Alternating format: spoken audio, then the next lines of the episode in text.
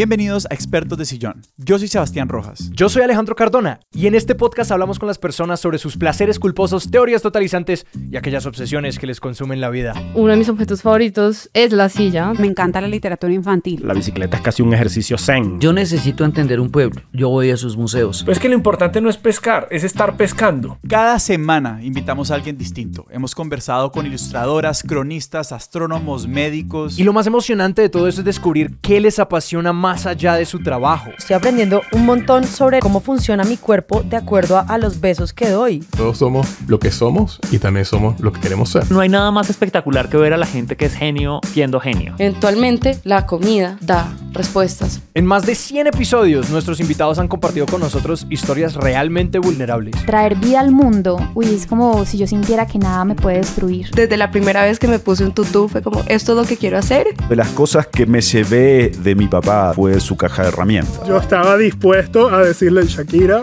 llévame de gira. La aceptación de tengo que vivir con este miedo se bajó un poco los decibeles de ese miedo. Y la dimensión más íntima de estas obsesiones nos permite hurgar en la relación entre la curiosidad, el conocimiento y el poder. Entenderme dueña absoluta de mi imagen. Le hacemos exigencias como de la ciencia a la espiritualidad. También nos molesta perder el tiempo. Parece que muevas partes que se han sexualizado históricamente ya tengas que sexualizarte tú para otra persona. Expertos de Sillón es un podcast sobre la curiosidad. Y cada episodio es una oportunidad para hacer nuestro mundo más grande.